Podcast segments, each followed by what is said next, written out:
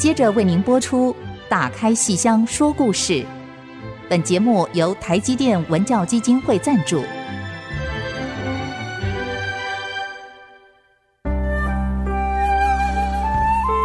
打开戏箱子，看见台上的精彩一刻。戏箱子里还有许多你不知道的喜怒哀乐、悲欢离合。让戏曲专家王安琪、罗世龙和您一起打开戏箱说故事。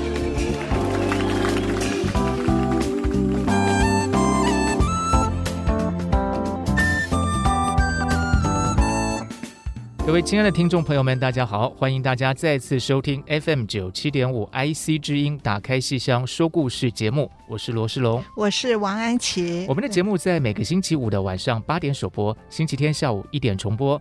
如果您是用 Podcast 收听的话，也可以在 Apple Podcast、Google Podcast 及 Spotify、KKBox 同步听到我们节目。那么也可以利用我们的 IC 之音随选直播来收听哦。如果您是使用 Podcast 收听的话，请记得一定要给我们五颗星的最高评价，让我们有继续前进跟改进的动力。同时，也不要忘记写电子小纸条留言给我们，我们会定期的回复哦。嗯，其实大家在听我们节目，因为通常首播的时候是星期五的晚上。那一个礼拜的工作告一个段落，应该都是比较轻松的时候，对不对？那安琪老师轻松的时候都做些什么休闲活动呢？看戏，看戏 哈、哦。但是今天我们有一位非常重量级的特别来宾，就是我们朱安利安利老师。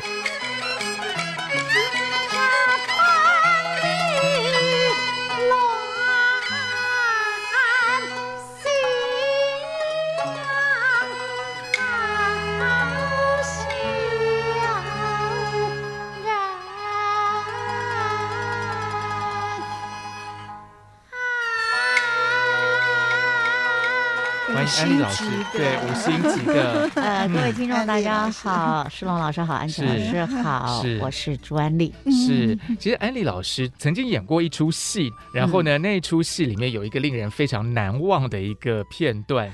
就是 剪脚趾甲，对，剪脚趾甲。不知道大家在这个轻松休闲的时候，会不会把剪脚趾甲当做一个休闲娱乐？其实我们在看以前那些电视剧，或是说戏曲的演出的时候。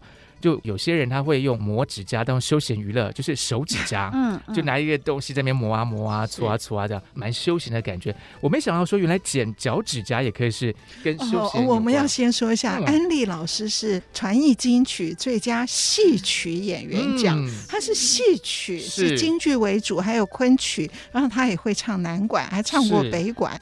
可是我们现在讲的是安利老师曾经在现代戏剧、现代剧场里面。演过 剪脚指甲。我们讲到传统戏曲的话，我们都会介绍安利老师的敲功，非常的漂亮。可是今天我们竟然从，然后因为我当时去看这个《咖啡时光》王家明这个戏的时候，我觉得好惊讶哦，就是安利出来一句台词什么都没有。坐在那边就居然剪脚趾甲，我觉得这是什么 什么东西？而你能够剪得那么漂亮，嗯，那是怎么做到的？哎，为什么要剪脚趾甲？他是呃，刚好那个是第一幕的时间，就刚好灯灯打开，一个女演员在一个榻榻米上面，嗯、就是一个灯光光区给她，然后其实她就是说。接下来他就是剪完脚趾甲，然后接了一个地方，哼着哼着他就出去，就去剧场去排戏去了。嗯、那那时候在排戏的时候，就是导演就会问我们讲说，其实他就是问，就是你们在家平常觉得最轻松的时候，你会做些什么？那我们就讲说，哦，我其实最喜欢睡觉了。那因为我们以前是五点钟要起床，那时候我就觉得我非常痛恨。早上五点钟起床就要去拿大顶这样子，后来我就想说，我毕业之后我第一我一定要睡到饱，结果果不其然，我就觉得毕业之后我什么事都没有，就先睡他几天几夜，就这样子。我觉得报复性的，报复性睡眠。对 对。然后我就是后来再有一个就是，我觉得跟彩敲还是有关系的。我们彩敲那个脚是会结在一起，揪在一起。如果指甲长的话，它就会。会磕到磕到那个肉，嗯，所以有的时候我们踩敲脚痛会流血，都是指甲的，对，指甲会去碰割到，或者是碰到，一直压着压着，然后那个痛，我们以为是绑的痛，绑的也会痛，然后血液不循环也会痛，但是真正后来我发觉是，有时候是指甲一直在那个肉上头按着，长期，所以它就会痛。我大概只要差不多有空的时候，我就会变成一种。病态就会讲，赶快先检查我的脚趾甲会不会变长，这样，所以就养成一个习惯，嗯，就比较是休闲的时候，我的手就会顺势，就很习惯就去摸那个脚趾甲有没有有没有长？出来，一长我就会去剪，剪了不是就会去修吗？就那个时间。慢慢慢慢就变成一种习惯，有的时候背戏啊或者什么的，就这样子剪着剪着就会去背戏，然后就会去修脚，然后这样子，自然而然它就变成我日常生活当中好像休闲。休闲了，对。然后手指甲也会啊，所以我就哦就这样子，所以那个时候是很放松的。然后刚好那个导演就说。我就这样就提出来说哦，很有意思，然后就用在第一幕 那个灯光一起的时候，那可是因为很自然而然，我觉得好像生活当中就变成我很自然而然的事，我也没有修饰，可是这个好像牵扯到就是我们从小就是一个基本功，所以身形在那边，我们就不会好像 窝在那边或干嘛，就是自然而然就是那个腰也会这样，就它有一个形态在那边。就是一个女人在那边剪指甲，她就也没有修饰，因为她就不要你修饰，腰很挺，这很重要。对，然后完了之后，你还得要擦上指甲油，擦上这样子，然后吹一吹，然后接个电话，然后把它放到包里头，这样子就下场，就这样，也就没有什么动作，就这样。然后老师说很好看，我也不知道，但是我觉得这是我的第二天性吧。哦，很惊人，因为那真的反差太大的一个动作，能够做到那么漂亮，那么自然。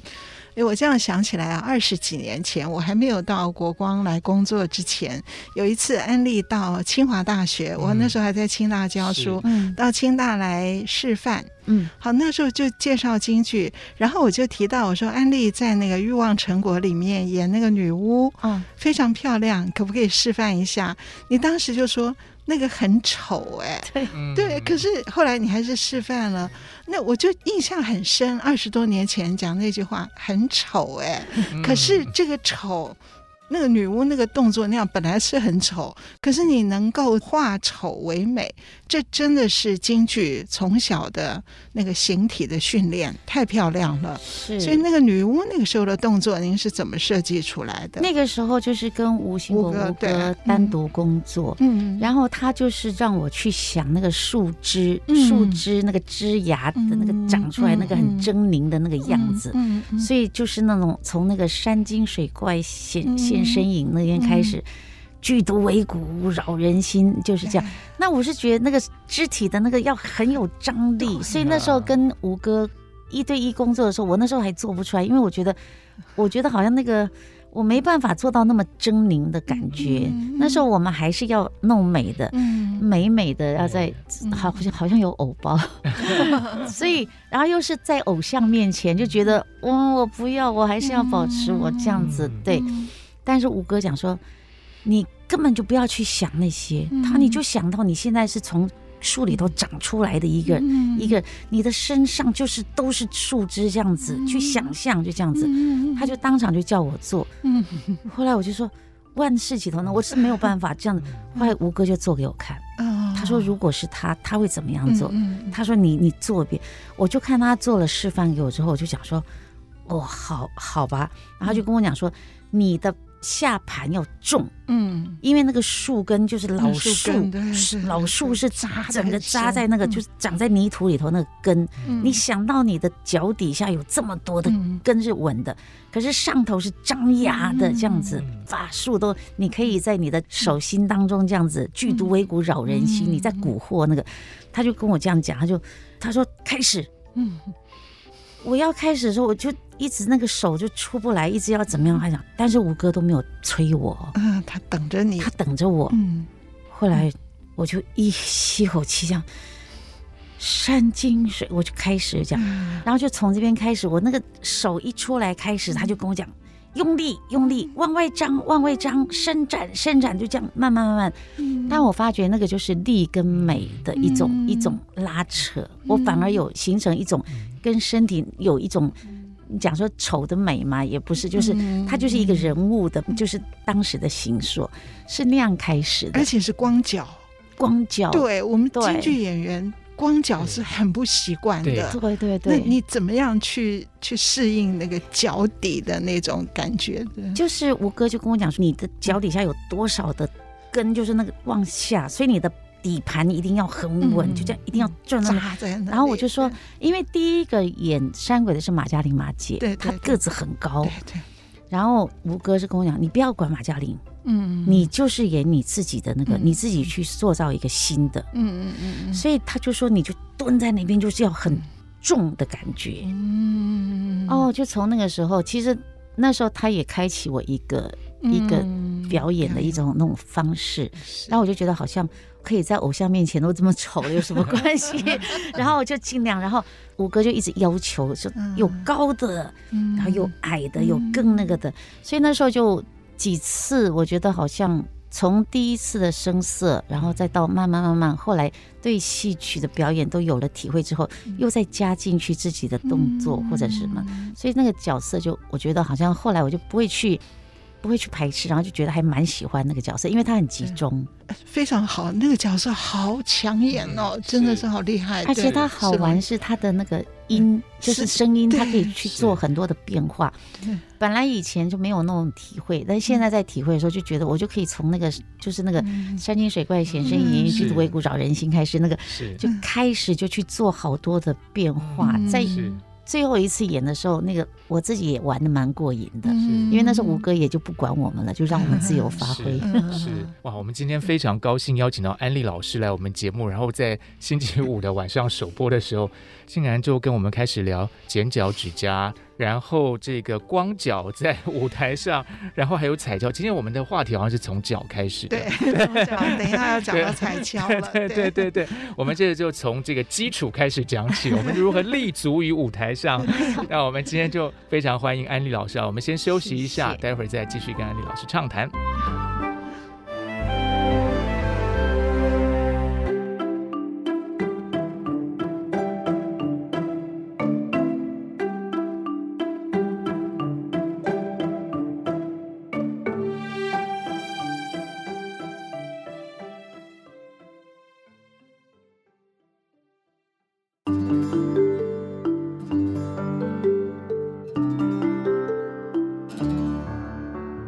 迎大家继续收听《打开戏箱说故事》节目。今天特别高兴邀请到安利老师来跟我们聊他的脚。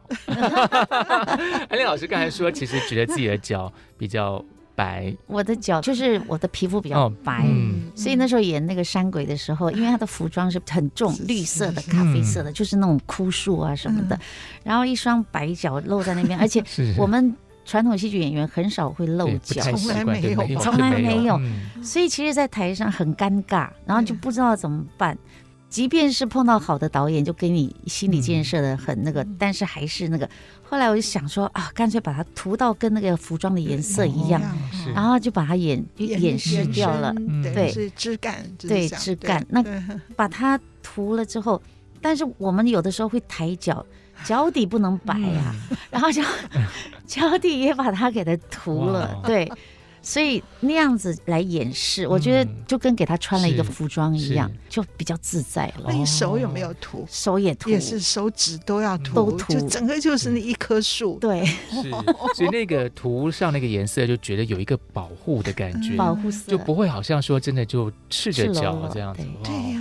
我想象不出传统戏赤脚的，我现在想只有那个小和尚下山 那个和丑脚，只有丑脚脱靴，然后其他我我现在只想得起就是美兰在那个郑成功里面演一个 那个 他那个叫山山山地女孩原住民女孩，对，那个是要唱高山青吗，对，那个是那个比较，因为那个形象很完整，对，所以可以露着，而且那个白一点。也没关系，哇！你这棵树要把它做到这样，嗯、那时候是全身都把它遮的那个这样子，嗯、我觉得那对自己会有安全感。它就像一个保护色一样，很成功啊。嗯、其实以戏曲演员来讲，我们通常都会讲安利老师的敲。那我们接下来就可以聊大批关，嗯、我非常非常喜欢的，是。安利的这个庄周戏七，或者我们叫庄周世妻，是，而且这个戏很特别。呃，国光第一次演应该是在二零零六年，嗯、那一次我是把它放在一个禁戏，哦，即曾经被禁过的戏，嗯、然后现在我们把它重新搬上舞台，嗯、所以是禁戏重见天日。那么可是。呃，大劈关是被禁过，可是我觉得大劈关原来那个戏有三个钟头，嗯，很就是很。不是不比较不太好讲的，很容易。对，其实应该说比较不符合现代观众的一个习惯了，因为我们现在节奏啊就不太一样。对，所以我想光挑精华把它演出来。所以庄周时期大概就是两个重点：前面他的思春，因为庄周去这个仙山太久了，修道 快二十年，抛妻子一个人在家，他在家没有别的事可做，只有思春啊。前面思春，后面劈关，这个。思春啊，我们又不讲安利的脚了，脚下是彩桥，我们要讲安利的手。手嗯、你怎么会用手？那个思春，而且我我要这样讲，就是它并不是把传统的演法还原出来，嗯，而是因为我们是禁戏再见天日，所以要让观众看到。想象当时这个戏为什么会被禁，嗯、所以我们要把思春这种东西演得更夸张，嗯、来强调哦，这种戏在那个时代是会被禁的。嗯，所以他的表演是比原来的表演要夸张的，而且创作的成分很多。嗯、安利当时。那个思春很夸张哦，可是很好看。老师老师常常都会给我一些 一些 功课。那思春其实是蛮难表演的，他又要抑而不淫，这个是陈永林老师那时候跟我讲的。那我之前有看过以前戴启霞老师啊，或者是我们的大学姐演思春的时候，对潘露琴潘姐，他们都只是。带过而已，嗯嗯嗯，都反而就是嗯没有太强调，嗯嗯。可是我第一次真正看思春的时候，那个印象最深是夏华达，夏华达 老师他的翠屏山，嗯，那个男男钱旦钱旦，对对。那第二次在看思春的时候，就是看陈永林老师的战晚城的录像带，也是钱旦，是安丽老师的老师，小派的传人，是陈永林老师。那后来，在真正能够让我就觉得说可以不会有尴尬的感觉的时候，就是看陈永林老师在台湾演翠屏山，嗯嗯嗯嗯，然后教我们大劈关，嗯，那他教我们大劈关的时候，就是思春那时候老师讲说我们要集中在那个部分，那时候我很幸运的是陈永林老师晚年的时候是在台湾，那时候我都追着他跑，嗯，尤其是下了班的时候，晚餐的时候，我都会跟老师一起吃饭。吃着吃着就可以聊到很多的典故啊，什么就可以学很多东西。那时候碰到思春这个戏的时候，我们也是面对面。嗯，他说你：“你你做啊。”我说：“我我做什么？” 他说：“你，哎，他就哎，叫我怎么说呢？”我说：“那那你不说我怎么做？”他说：“ 你就是想象你在你在等一个男人呗。”我说我等一个男人，我说很难的很难的，就这样。他说好，他说那，但你你可千万不要像我这样演啊。他说我演的你不见得能够演。他说我是个男的，我是为了取悦观众而去做这很多动作。如果你是女的，你去做这些动作，你只会让人觉得恶心反感。嗯嗯，千万不要让人家有这样的感觉。他你回去琢磨琢磨，我心想我回去琢磨这好难，我要怎么那个？然后那个时候就碰到李小平导演，他呢他就跟我一起工作的时候，刚好那个戏也是他在，然后他就跟我讲说：“你觉得你身上最美的部位是哪里？”我说：“好像脖子吧。”那还有呢？你怎么样去展现你脖子的那个？他你也不能把脖子伸出去。我说。哦，那我说手好，那你如果用手去展现，你怎么样让你的脖子的曲线出来？嗯，然后从那一刻开始，我就去照镜子，就去看怎么样去，就从那个时候，就去找到一个属于自己的一个表演的一个方式。第二天再演给，等于是排给陈永林老师看。陈老师说：“对了嘛，嗯，这个就是女人嘛。”嗯，他但是因为我那时候演给他看，这样面对面，虽然陈老师他是旦角，但是他还是个男的，啊，我还是觉得很尴尬，不好意思。他就跟我讲：“哎，你别管我什么。”你就当你就当我们俩是姐妹，我姐妹在闺房里头会说什么话？就这样子啊！我说老师，我我说怎你不要叫我老师，你叫我姐，就这样。然后我说哦好，就这样说说笑笑，他就帮我调整我的形态体态，就这样子，就一个思春的戏，就这样一花了差不多一个礼拜的时间就把它完成。然后在这里面他还。融入了老师的那个揉脚的那个部分，嗯、那但是揉的部分没有像他那么夸张，因为他跟我讲说，有的动作你就不能做，嗯嗯嗯嗯嗯，他可以揉到最私密的部分，但是我不能够揉到那么夸张。他就跟我讲，你心里头要有，自然而然那个身形就会出来了。嗯，所以包括有很多那种他可以做的动作，他就跟我讲，你切记。你千万要做到一而不淫，嗯嗯嗯，所以我受到他的启发很大。嗯、那那个剪脚趾甲也是，嗯、我什么时候在台上演就是演脚趾甲，但是我就觉得演戏演戏不就是一个人生百态？嗯、那时候王家明导演也是就跟我讲说，他老师你不要怕啦，不会有问题的。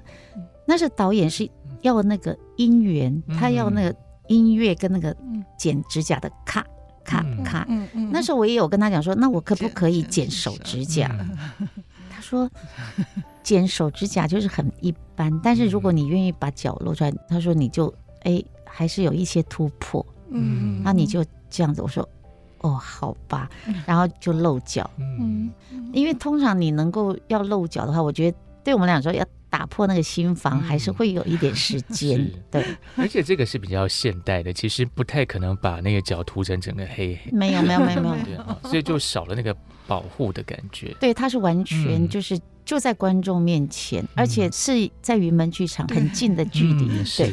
所以那时候我想说，第一个就在脑袋想说。我的脚好不好看？人家看到我的脚会不会觉得这个踩过跷的脚 都已经变形了？那个人家会不会那个？然后我都会刻意把那个变形的那个脚趾头用手啊去把它遮盖住，这样子。所以啊，我觉得好多的那个小九九在心里面跑。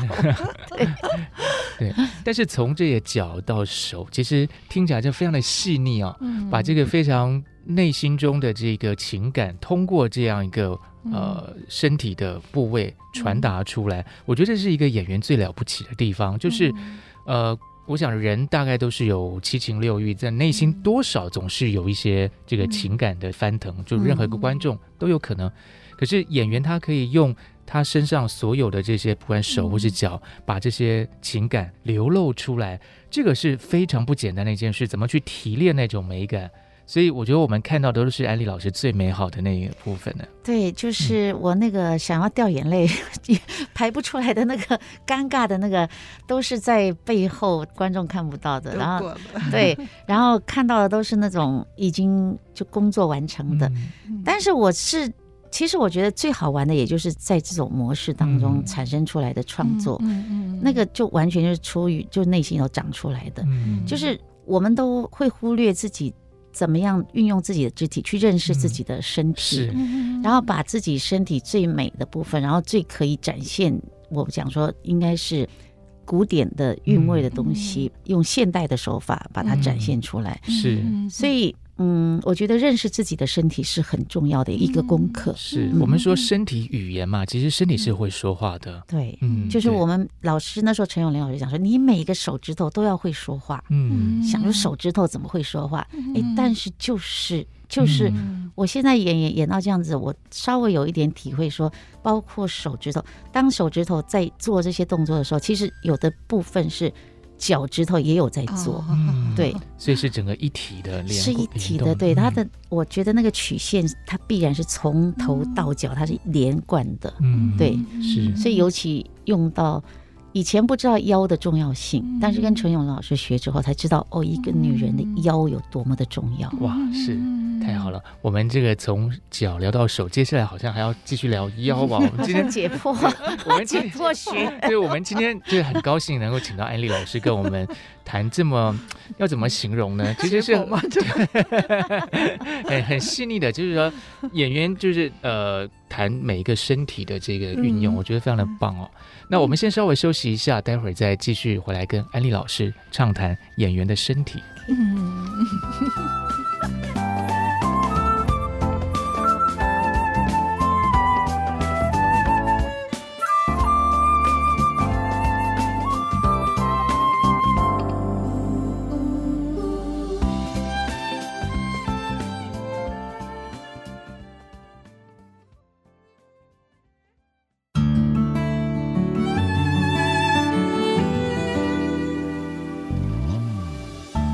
休息之后，再度回到《打开戏箱说故事》节目。哎，其实我们知道，安利老师除了自己的表演之外，其实也有这个很丰富的教学经验哦。嗯、那其实刚才安利老师跟我们提到说，您有很多戏是跟陈永林老师学的。是，哦、我还蛮幸运的。我们在民国八十五年、嗯、国光才刚成立没多久，就请了陈永林老师来教我们旦角。那时候他教了大概有两季。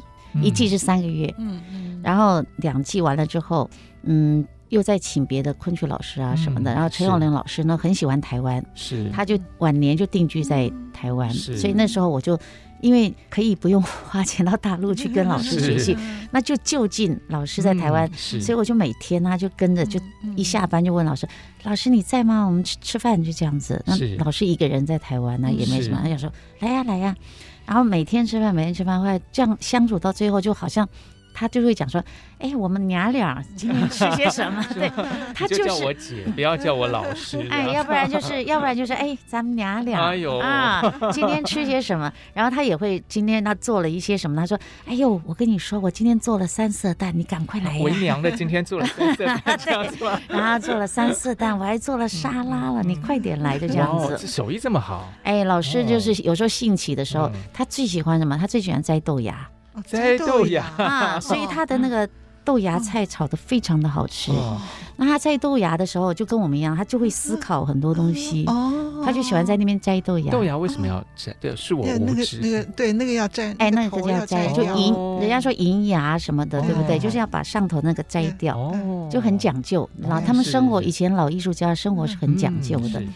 所以那时候我就常常就是跟老师一起吃饭，就吃着吃着就像一家人一样，嗯、所以就比较没大没小，嗯、没大没小。然后他就会一下又要我把他当姐姐了，一下又要 又是娘，娘对。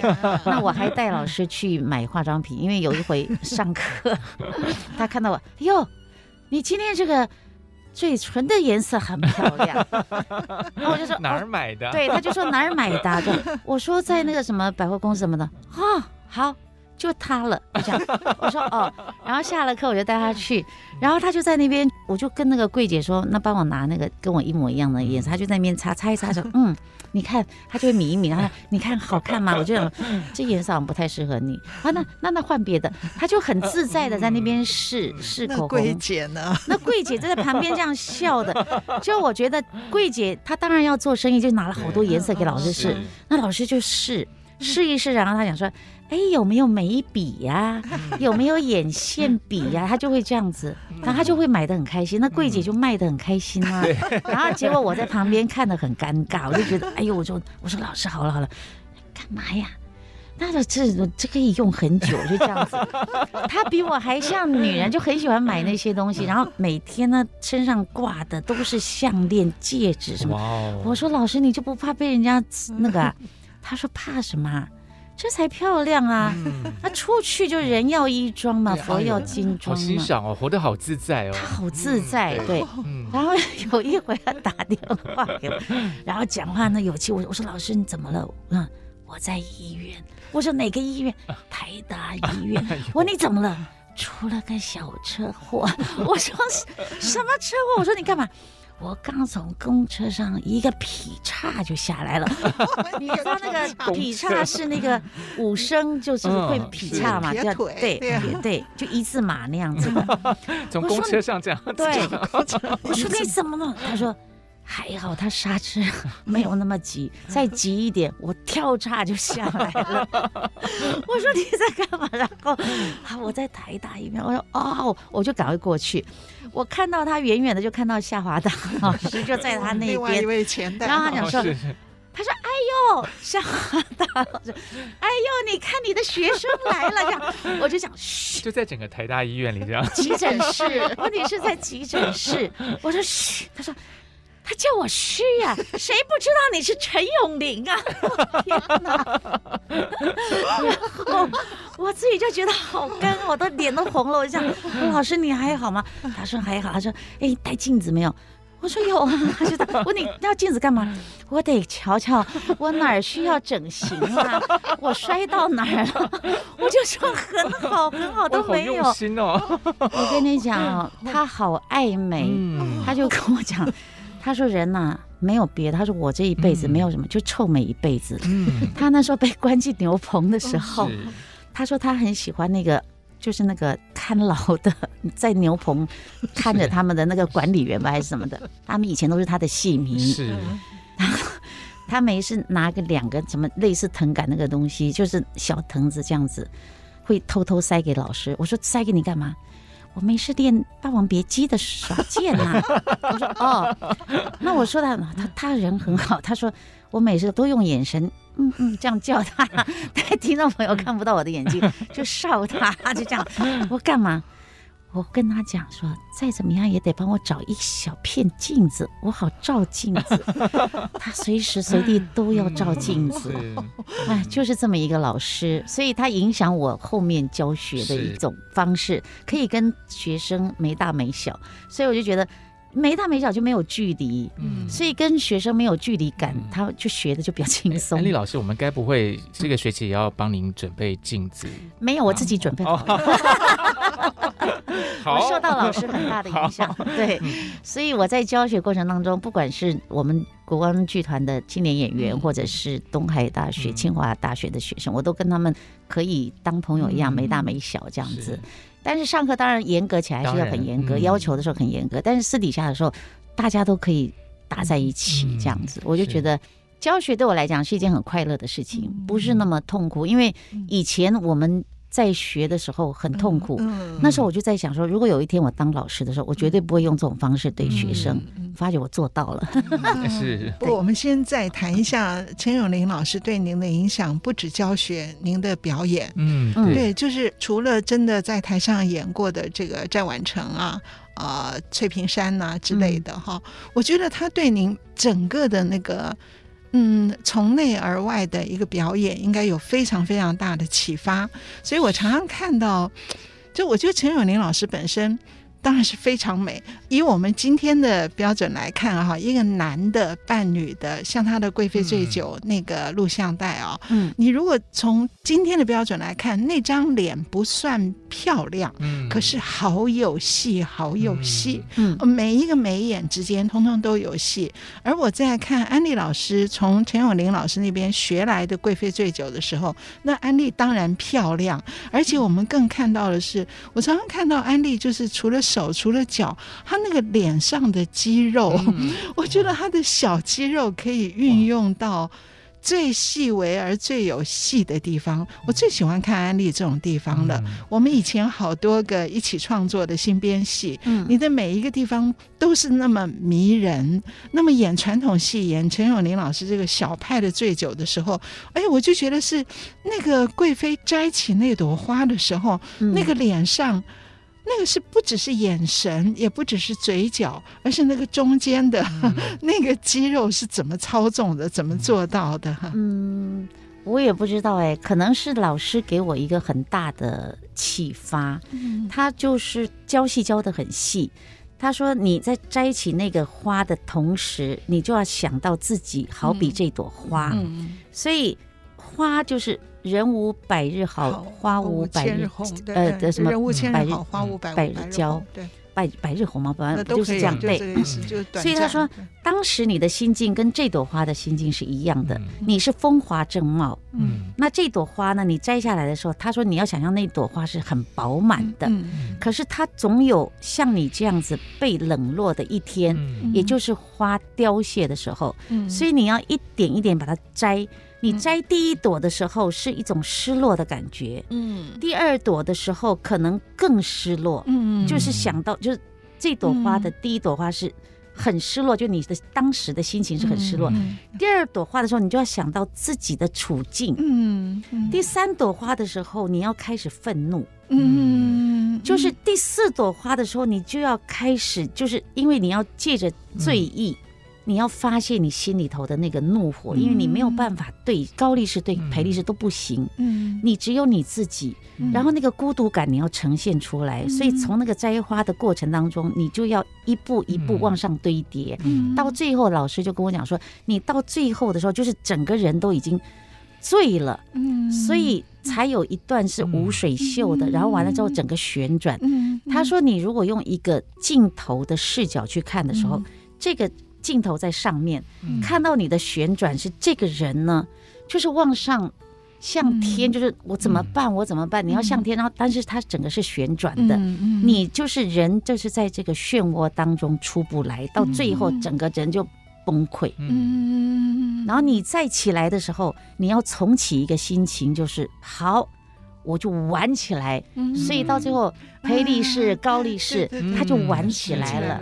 对，我干嘛？我干嘛？我就玩一番，我再这样，然后最后在下场的时候是很落寞、很孤单的下去的。所以那个转折当中，其实是几秒钟的时间，从失落到自己的处境，然后再到愤怒，再到被背叛、欺骗，怎么样？然后再再到自己是。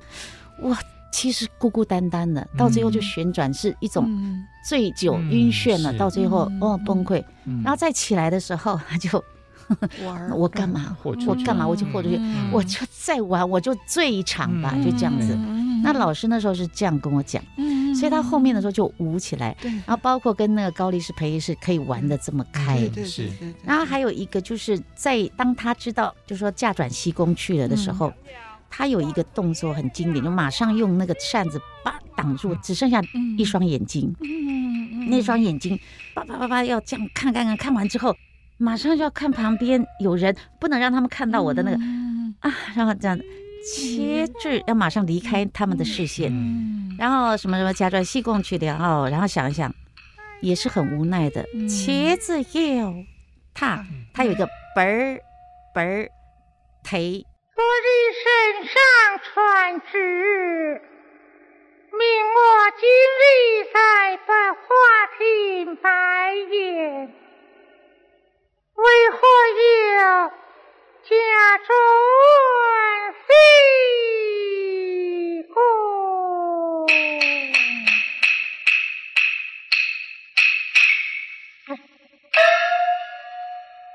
妻子有。西宫？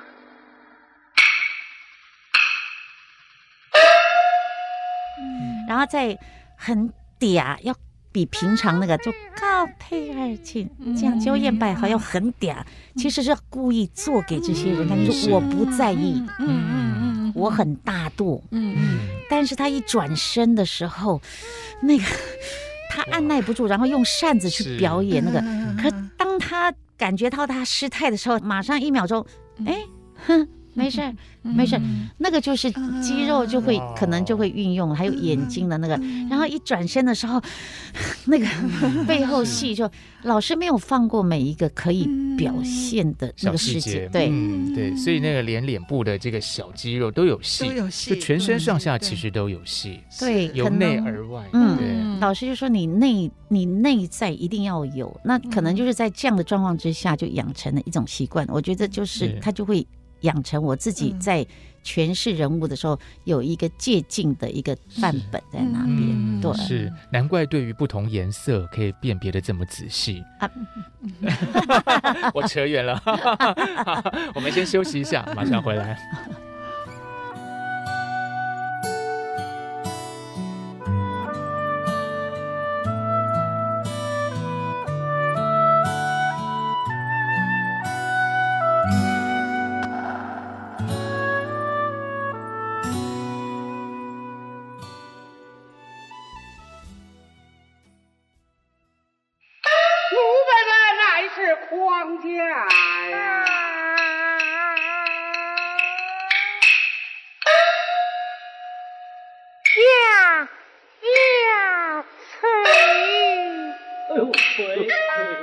迎大家继续收听《打开戏箱说故事》。哎呀，今天一定有点微醺的感觉了。对，那其实戏曲厉害就是在这个地方。其实观众在现场里当然不可能去喝那个酒，嗯，但是他会通过这样很多细节的一个呈现，然后进入到那样一个状况里头，然后感觉到，但是。观众毕竟不是贵妃，但是观众也不是像贵妃那样子醉，但是观众自己内心中有一种陶醉，嗯、一种微醺的。哎，飘飘然的感觉，哇，很棒！对，刚刚安利讲的这个陈永林老师，啊，他是小派，好、嗯、小翠花这个这个花旦为主的这个流派，哈、嗯，他的贵妃醉酒非常有特色。嗯、然后小翠花的东西，当然我们看不到，而陈永林老师的贵妃醉酒有拍电影，嗯，而这个电影我们现在可以通过录影带的形式看。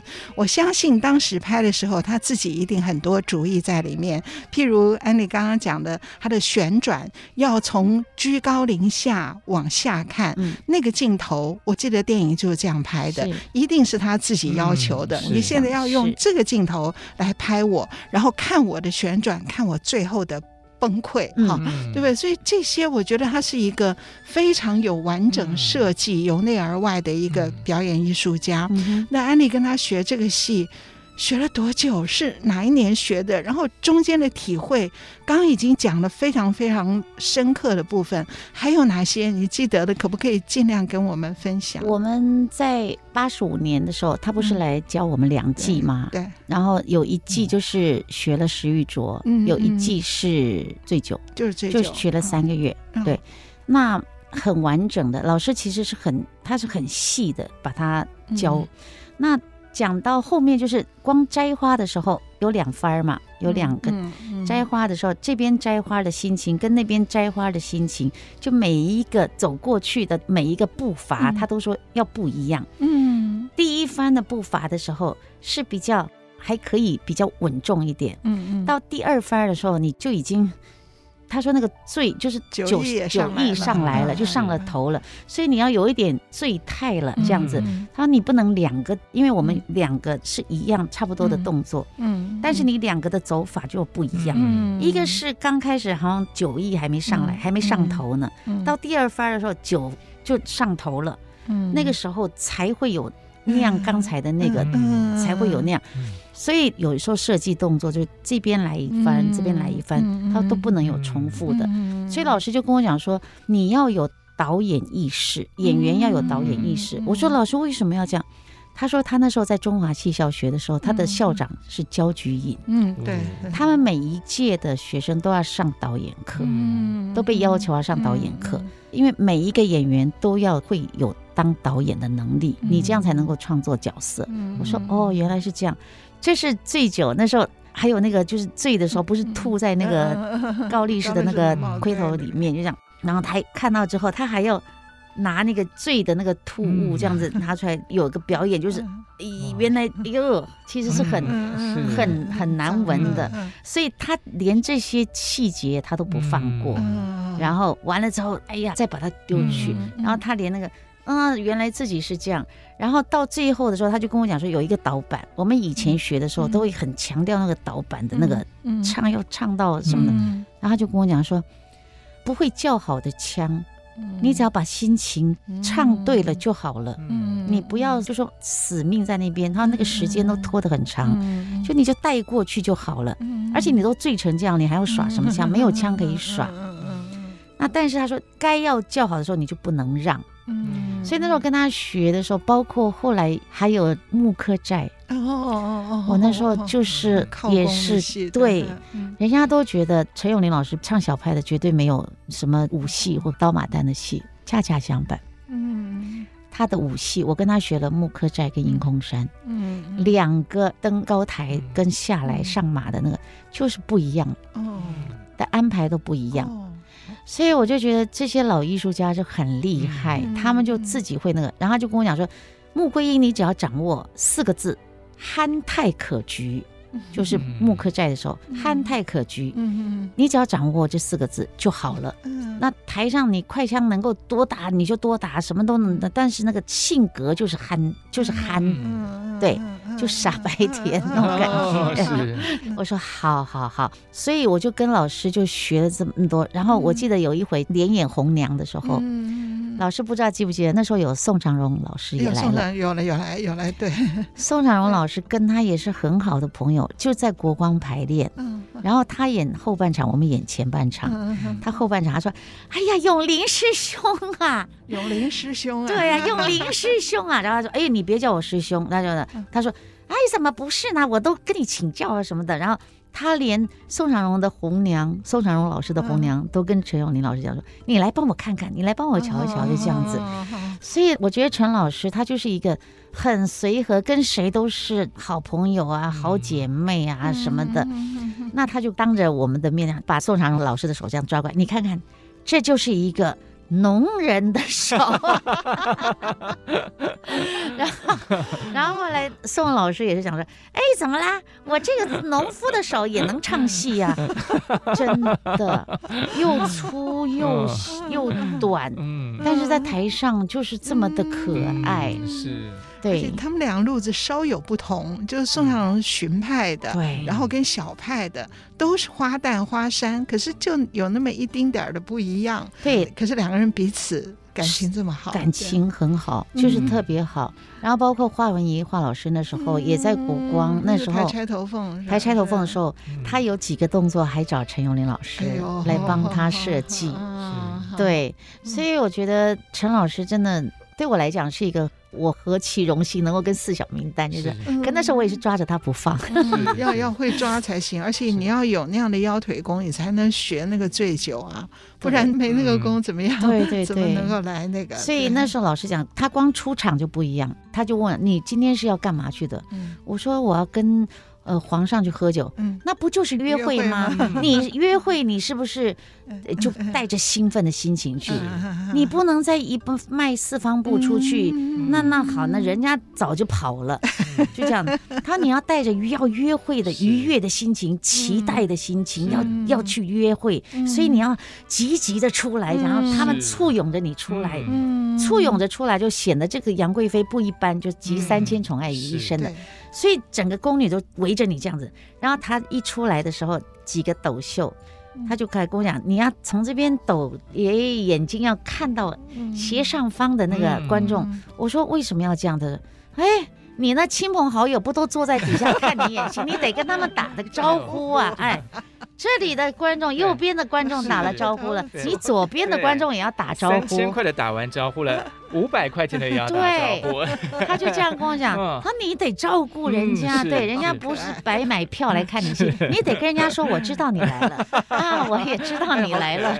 对，是，好可爱。哇，今天安利老师跟我们聊了好多陈永林老师的这个很有意思的事情哦。其实啊，这个学习就是这样子哈，看到名师在前方，就要抓紧机会。会真的用什么抓呢？用手抓，对对，还用心灵抓，心要在那边，然后用手抓。而且今天跟我们聊到了安利老师从脚聊到手，最后还跟我们竟然还聊到农民的手，农民的手，然后还要用眼睛去跟观众打招呼。今天我们就是彻彻底底上了一门戏曲解剖课，就套一句安老师讲的戏曲解剖课。哎，所以呃，我们今天非常高兴能够邀请到安利老师，希望有机会可以再请您来。我们节目时间差不多。到这边要告一个段落了，好，谢谢安利老师，谢谢老师，谢谢安琪老师，是，哎，打开戏箱说故事，我是罗世龙，我是王安琪，我是朱安丽，哎，我们下次再见，拜拜，拜拜，好开心，好好开心，好开心。本节目由台积电文教基金会赞助播出，台积电文教基金会深耕文化经典，引动艺术风潮。与您共筑美善社会。